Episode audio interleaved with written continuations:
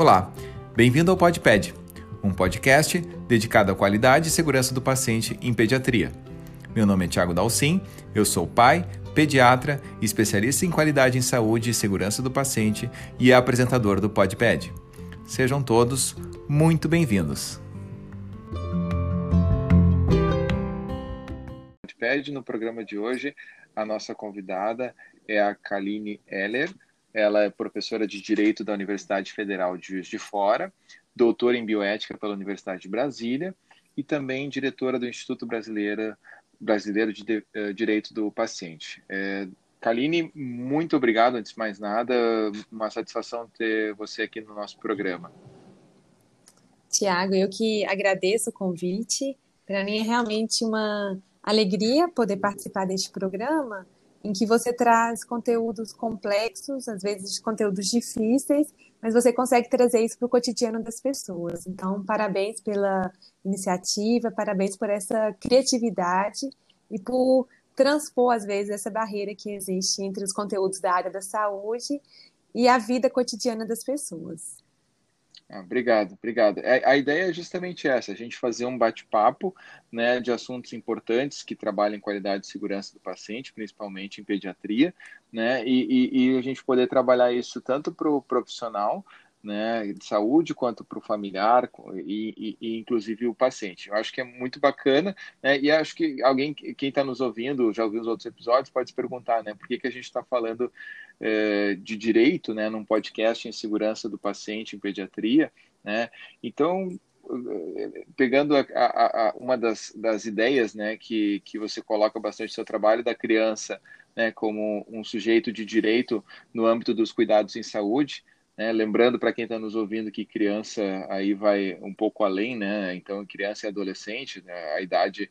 Né? Então, eu gostaria que você começasse falando um pouco mais sobre isso, né? Por que, que a gente vai fazer esse bate-papo aqui e, e, e, e, qual a relação que tem com, com a segurança do paciente em pediatria? Então, eu, é, primeiro a gente tem que lembrar que a segurança do paciente é uma expressão concreta do direito à vida.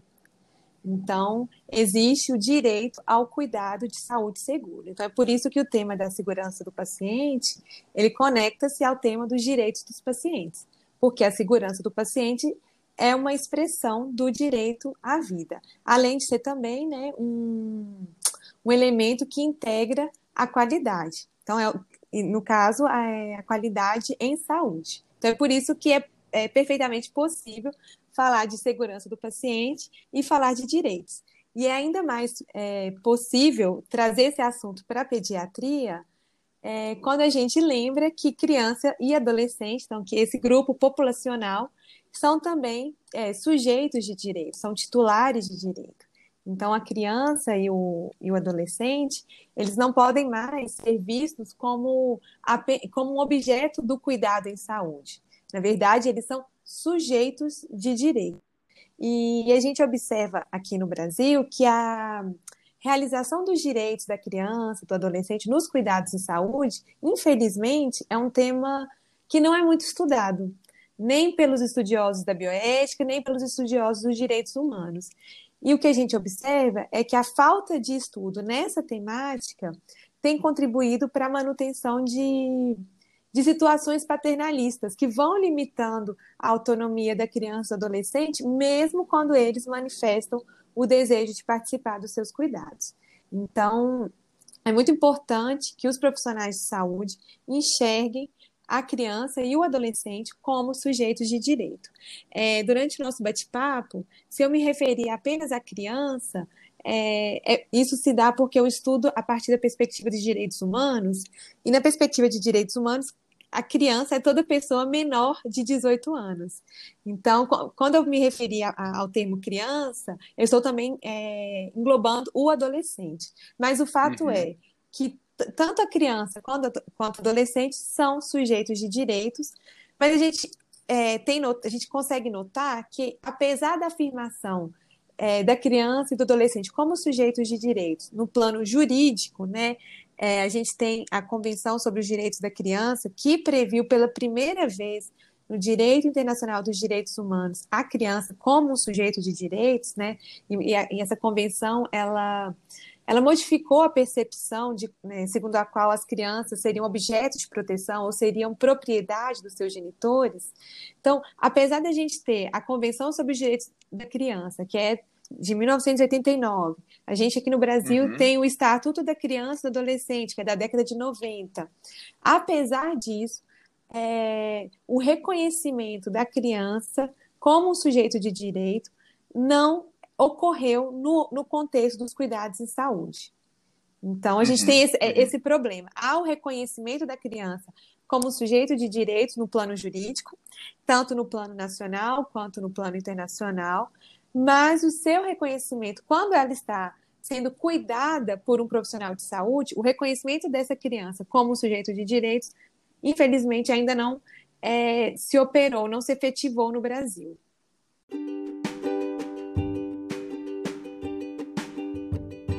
E se você está interessado mais sobre o assunto, acesse o site do Instituto Brasileiro de Direito do Paciente, no endereço ibdpac.com www.ecoagro.com.br. Lá você vai ter vários materiais para poder se aprofundar no assunto.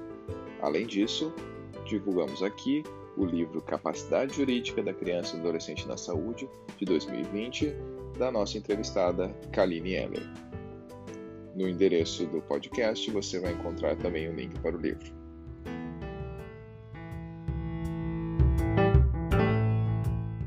Perfeito. Para quem, para gente, para quem está nos ouvindo, assim, a, a, a, talvez para quem não é do, do, do, da área do direito, né, possa parecer um pouco diferente a expressão sujeito de direito, né?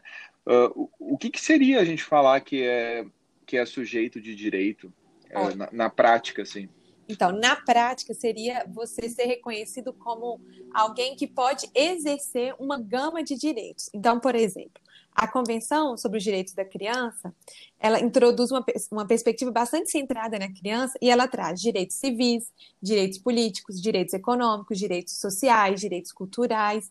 É, no âmbito dos cuidados em saúde, o que, que isso vai significar? Que existem direitos que devem ser é, efetivados pelos profissionais. Por exemplo, né, uhum. né, um, um, dos direitos que, que é considerado fundamental na Convenção sobre os Direitos da Criança é o direito à participação. Então, e, e, e, engraçado que uma das primeiras medidas para você avaliar né, se a criança, se o adolescente é de fato considerado um, um sujeito de direito na sociedade, você, é, é só você verificar a extensão pela qual eles são capazes de participar nas decisões sobre o seu próprio bem-estar. Então, você assegurar uhum. o direito à participação da criança nos cuidados em saúde significa você reconhecer, ouvir essa criança, estimular essa criança a expressar o seu ponto de vista, é, levar em consideração as suas opiniões, envolvê-la no processo de tomada de decisão, compartilhar poder e responsabilidade pelas decisões. Então, é isso que significa. Quando, você, quando eu falo que a criança é um sujeito de direito, no caso dos cuidados em saúde, significa que ela tem o direito de ser ouvida, direito de participar, direito de ser informada, direito de uhum, é, uhum. tomar decisões de saúde, né? No, no caso, uma criança que tem a, né, no meu livro eu abordo a questão da capacidade, então as crianças que é, se mostram capazes, aquelas crianças que estão em condições de formular os seus próprios juízos, elas têm o direito de expressar livremente isso sobre todos os assuntos relacionados à vida dela, o que vai incluir, por exemplo, o assunto da saúde, né, que é o tema de, desse podcast. Uhum, uhum. Então é isso que uhum. significa. Uhum. Perfeito. É, agora eu fiquei pensando, te ouvindo falar assim, pensando na, na, prática mesmo, né? Inclusive do consentimento, né? A gente fala e a gente sabe como é difícil, inclusive, fazer é, é, esse tipo de ação tão importante, né? De agir dessa forma, melhor dizendo, é, com adultos, né? Então eu fico pensando como o desafio que é fazer isso com a criança, sendo que não tem, uh, uh, né? Uh, uma, uma, coisa, não, não, é muito da prática, né? do dia a dia, assim. Então apesar de ser algo não dá para a gente dizer novo, assim, na, na, prática a gente não observa acontecer dessa forma, né? Então, eu fico pensando se eu vou fazer um procedimento, por exemplo, numa criança, né, uh, uma cirurgia, vamos pensar, uh, o, o, consentimento, muitas vezes que eu vejo na prática, ele é aplicado para os familiares, né? A gente não questiona né, se a criança vai aceitar ou não. Vamos pensar numa coisa que é muito comum, assim, pro, pro, pra, até para quem familiar que está nos ouvindo. Digamos que uma criança precise fazer uma, uma tem um apendicite, né?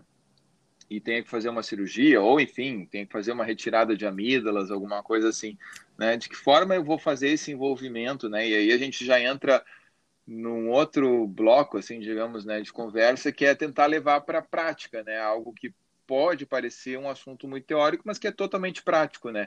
E, e, e até para a gente pensar assim, uh, esse envolvimento, pelo que tu fala, parece ser a coisa mais estratégica para a segurança do paciente, né? Envolver funcionando como também, não só como fortalecendo o direito, mas também como uma barreira de defesa, né? Para prevenção de, de evento adverso, né? Para prevenção de danos.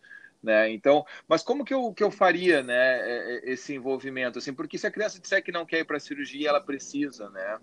Uh, Sim, como que faz, você assim, tocou né? num assunto super complexo.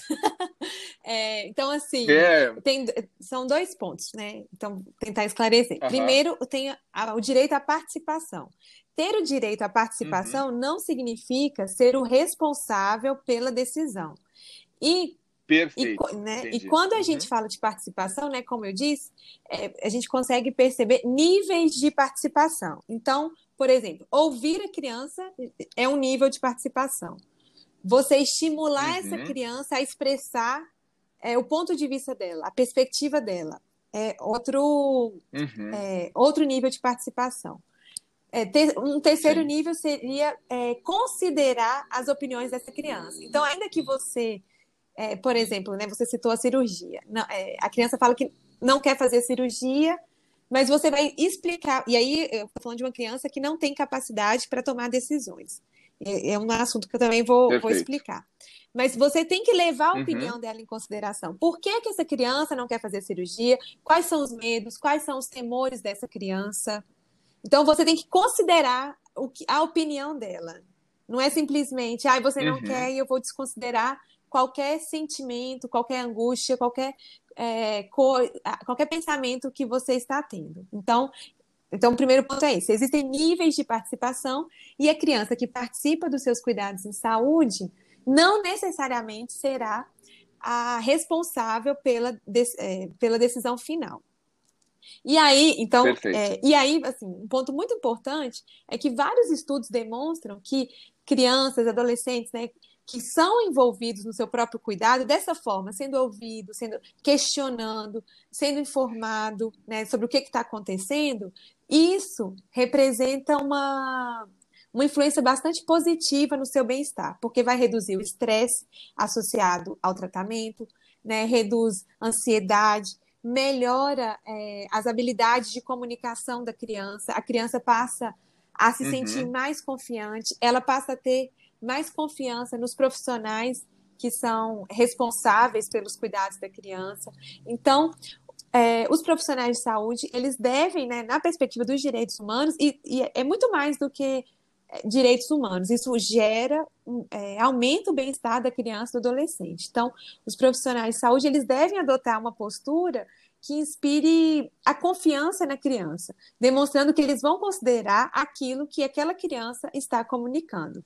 E aí é claro, né, que a uhum. participação da criança ela vai ocorrer é, com mais naturalidade se o ambiente clínico for é, otimizado para tanto. Então, o profissional de saúde ele tem que tentar estabelecer com aquela criança, que é o paciente, que é o sujeito de direito e não o objeto do cuidado, uma relação de parceria, incluir a família na discussão e tentar reduzir o estresse. Então, esse é um ponto, que é o direito à participação, uhum. e não significa participar da tomada de decisão, participar dos seus cuidados de saúde, não significa decidir.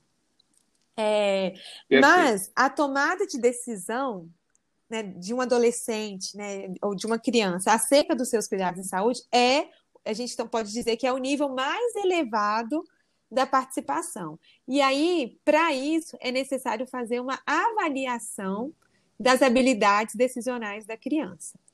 E aí, no âmbito dos direitos humanos, né, no âmbito da Convenção sobre os Direitos da Criança, fala-se, né, o termo que é usado, é um termo que está no artigo 5 é o termo capacidades evolutivas. É, esse uhum. termo, uhum. ele se refere basicamente é, à consideração das habilidades decisionais da criança, ou seja, o fator que vai determinar o exercício pessoal do direito pela criança pelo adolescente não é a idade, mas as suas habilidades é, para decidir.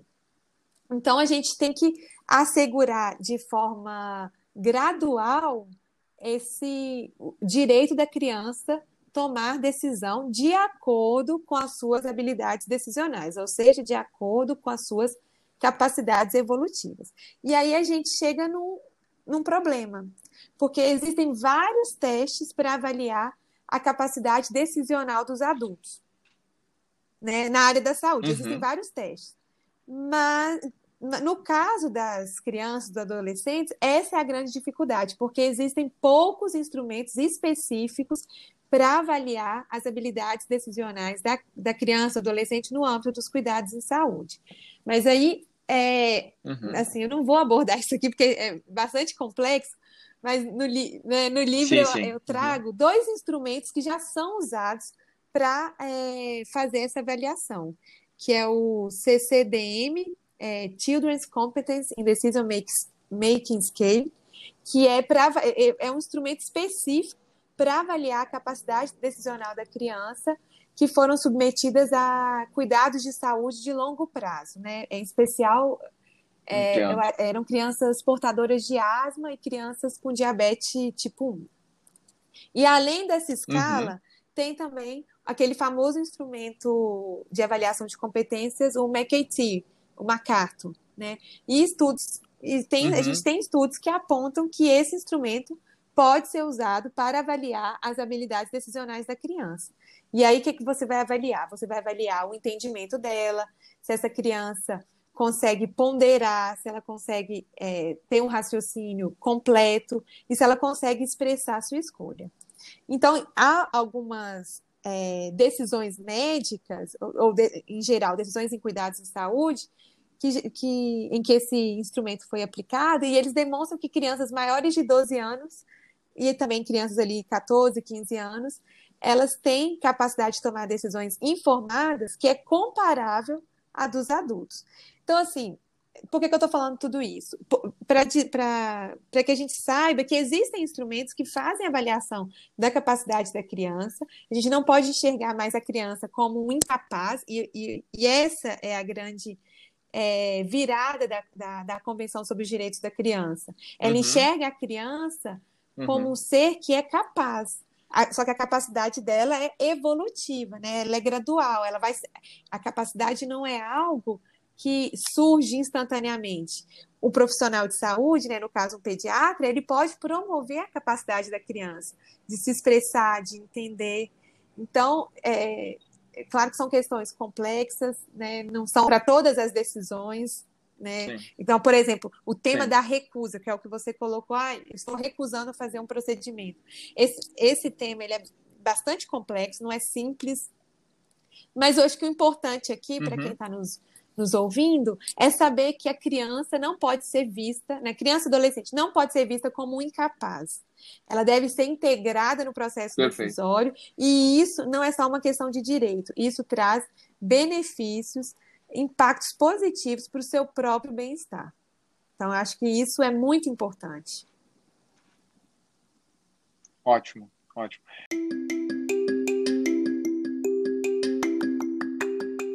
Se você gostaria de ler mais sobre o assunto, acesse na descrição do podcast dois artigos sugeridos para leitura. É, e tem alguma idade mínima a partir, de, ah, a partir dessa idade, né, a gente, a gente vai começar a fazer, ou a gente poderia pensar, então, na realidade, que é um, é algo que eu posso fazer independente da idade? Ótima pergunta, Tiago. É, então, este é o problema no Brasil, né? E aí os profissionais de saúde, eles não, não têm um parâmetro normativo para respeitar, tem o parâmetro normativo é, da Convenção sobre os Direitos da Criança, mas o ECA é, ele não traz uma idade para o consentimento da criança, uma idade, né, é, a partir dessa idade, é, a, a, capacidade da criança tem que ser considerada. O ECA, ele não traz essa idade. Mas, por exemplo, no Reino Unido, é, os adolescentes, a partir dos 16 anos, eles são capazes para tomar decisões em saúde e aba abaixo dos 16 anos, entre 13 e 16 anos, faça a avaliação da capacidade decisional, que é a chamada competência DILIC. Então, uhum. é, é, no Brasil, só que no Brasil a gente não tem uma legislação específica para isso. E aí eu entendo que fica muito difícil para o profissional de saúde se posicionar. E, e, mas é, então o ideal seria que a gente alterasse o Estatuto da Criança e do Adolescente e tivesse uma previsão específica é, sobre o consentimento da criança no âmbito dos cuidados em saúde. Então, isso mostra o quê? Que o ECA, ele na verdade, quando a gente faz a leitura do ECA, é, fica muito claro que o cuidado em saúde foi tratado apenas é, pela perspectiva de acesso, acesso aos bens e serviços de saúde. Então, a criança no ECA, ela é colocada na posição de, de consumidora, de uma usuária de um serviço uhum. de saúde. Então, o ECA está muito focado nos deveres do Estado para assegurar a realização do direito à saúde. Mas o ECA não dispõe como se dará né, o cuidado da criança a partir do momento em que ela tem acesso aos serviços uhum. de saúde. Então há essa lacuna legislativa que deve, que precisa ser suprida.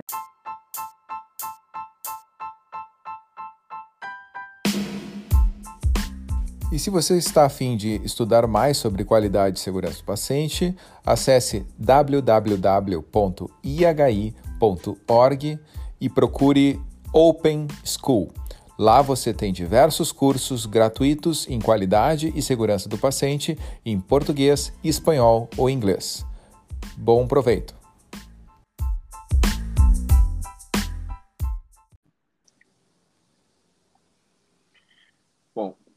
Voltando à nossa conversa, Kaline, assim, eu acho que uma das coisas interessantes que você falou antes é da, da, da visão né, de, do direito ao acesso, né, que é uma visão que a gente pode dizer que, que é uma visão anterior a, a essa atual, né, e, e, é bacana, eu lembrei de uma frase, acho que Don Barry que fala, falou é, sobre que acesso sem qualidade, sem segurança, é um vaso vazio, né, a gente, né, tu acessar Sim. o sistema de saúde, e quando a gente está falando em direito, né, no processo na parte como sujeito de direito, né, a gente está falando em melhorar a qualidade, melhorar a segurança.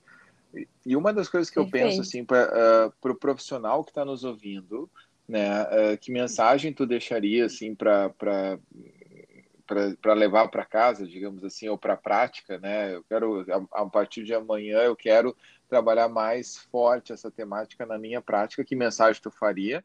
né, falaria e, e, e para o paciente e para o familiar, né, também que mensagem tu falaria para a gente poder fazer realmente uh, levar essa uh, essa questão tão importante para a prática mesmo, né, para as ações do dia a dia. Ok. Então, tanto para o profissional, eu falaria ouça o seu paciente. No caso do profissional que trabalha com cuidados em saúde pediátricos, o paciente é a criança, é o adolescente. O paciente não é o pai, não é a mãe. Então, primeiro, uhum. ouça o seu paciente. Para os pais, eu falaria: ouçam os seus filhos, porque é importante que as crianças e adolescentes expressem aquilo que eles estão sentindo. Né? É muito uhum. comum um, um, profissional perguntar para os pais aquilo que o filho está sentindo, né? Isso não é adequado. É, o filho, é a criança, uhum. é a adolescente que sabe o que se passa em seu próprio corpo. E no caso dos profissionais que trabalham na área da segurança do paciente, é, já se sabe que a participação do paciente ela é cada vez mais reconhecida como um componente chave né, num, no processo de cuidado. Ela é um meio para melhorar a segurança do paciente. Então, o paciente que pergunta, que questiona sobre procedimentos, faz o profissional repensar a sua prática, faz o profissional corrigir se algo estiver fora do protocolo de segurança. Então, a participação da criança, do adolescente no seu cuidado também contribui para garantir um cuidado seguro, né? O envolvimento aí da criança, do adolescente, pode mudar o comportamento do profissional. E um exemplo clássico que a, que a gente tem é o, a, aquela pergunta, né? Se as mãos foram higienizadas. Então, uhum, a criança, uhum. o adolescente, ele pode ser preparado, treinado para participar da sua segurança, sendo estimulado a fazer perguntas. Então, uma criança que pergunta se o profissional de saúde fez a ela está contribuindo para a sua própria segurança. E, e, é engraçado que os profissionais, eles costumam ser mais receptivos às perguntas das crianças, dos adolescentes, do que é, os questionamentos dos adultos. Porque quando uma criança questiona, o profissional ele não sente né, que a sua competência, que a sua capacidade está sendo colocada em dúvida. Então, uhum. é importante estimular crianças e adolescentes a terem esse envolvimento na, na sua própria segurança, questionando, né? Fazendo o profissional repensar a sua prática. E neste ponto a gente percebe que o tema, então, da segurança do paciente é eu considero né, a porta de entrada dos direitos do paciente. É uma forma Legal. como o profissional é, consegue enxergar o direito do paciente como instrumento importante para a sua própria prática. Ah, legal. Legal. E é, é, é, bacana isso mesmo, porque eu vejo assim como falo como pediatra, muitas vezes, até eu diria pela correria, né? Mas uh, também acho que por uma questão de da gente não ter essa cultura, né? Eu acho que a gente está falando aqui de algo que é uma mudança de cultura.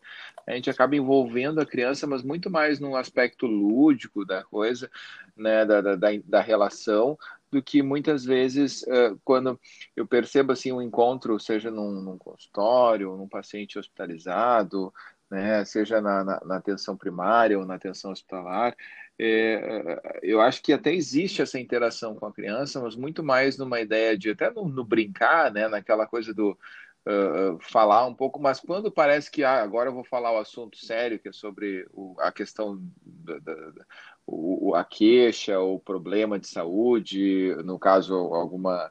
Ou, ou seja, aí parece que a conversa volta só para o adulto, né? Só para o quase que realmente dando a entender que o paciente ele ele está ali, mas tá quem está sendo conversado com quem é o pai e a mãe, né? E claro que hoje em dia no, no adolescente está muito mais clara essa questão da consulta, né?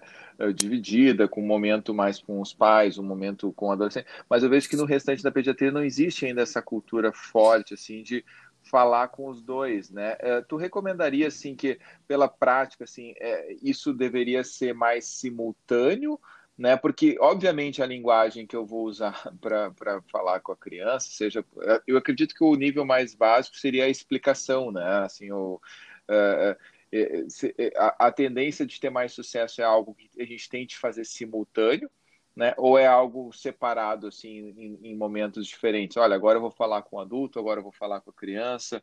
Como é que tem algum tipo de estratégia que, que pareça funcionar mais? É, no caso da, da criança, teria que ser com os dois, né? Porque até por uma questão, porque o adolescente a gente tem a questão da confidencialidade. Quando você entra na adolescência, você quer. Sim. Tem coisas que você não quer falar perto dos seus pais.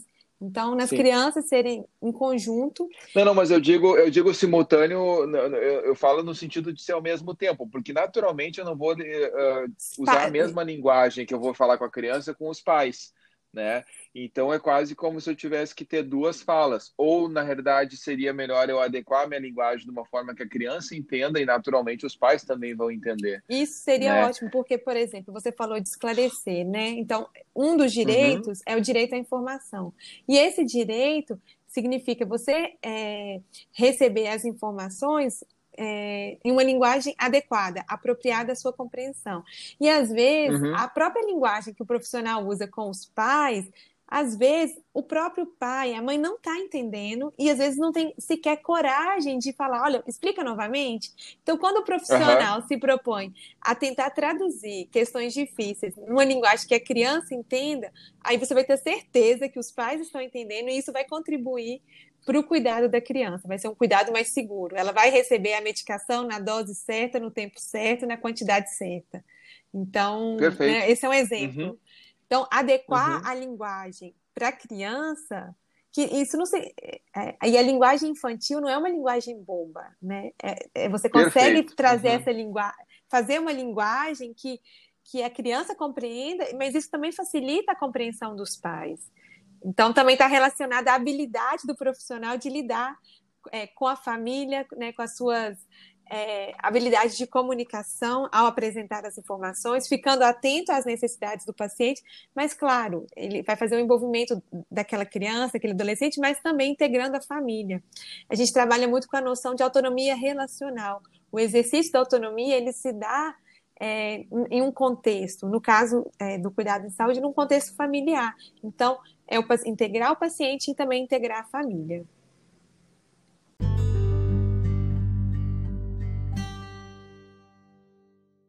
de ajudar no próprio cuidado. Sim. Né? E é uma mudança de cultura. Eu fico feliz de ter o IBDPAC né? E, e, ter tido a oportunidade de conversar contigo.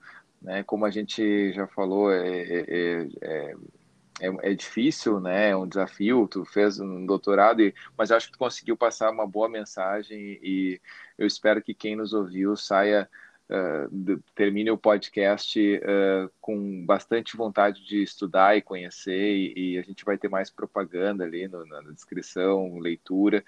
E acho que é isso mesmo, Kaline. Espero que a gente possa ter uma outra oportunidade para conversar e te agradeço imensamente o teu tempo, né? E, e acho que foi muito bacana mesmo esse Muito obrigada. Eu que agradeço novamente pela oportunidade de compartilhar os meus estudos é, eu acho que a gente que faz um doutorado, o objetivo tem que ser esse, né? Transpor o livro para a prática.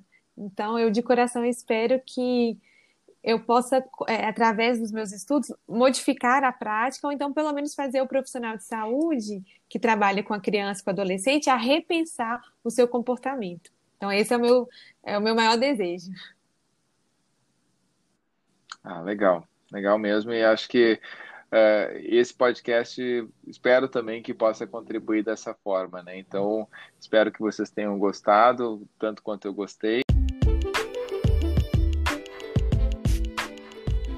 Então é isso. Espero que vocês tenham gostado. E se quiserem entrar em contato, por favor, escrevam um e-mail para podcastpediatria.gmail.com. Até o próximo!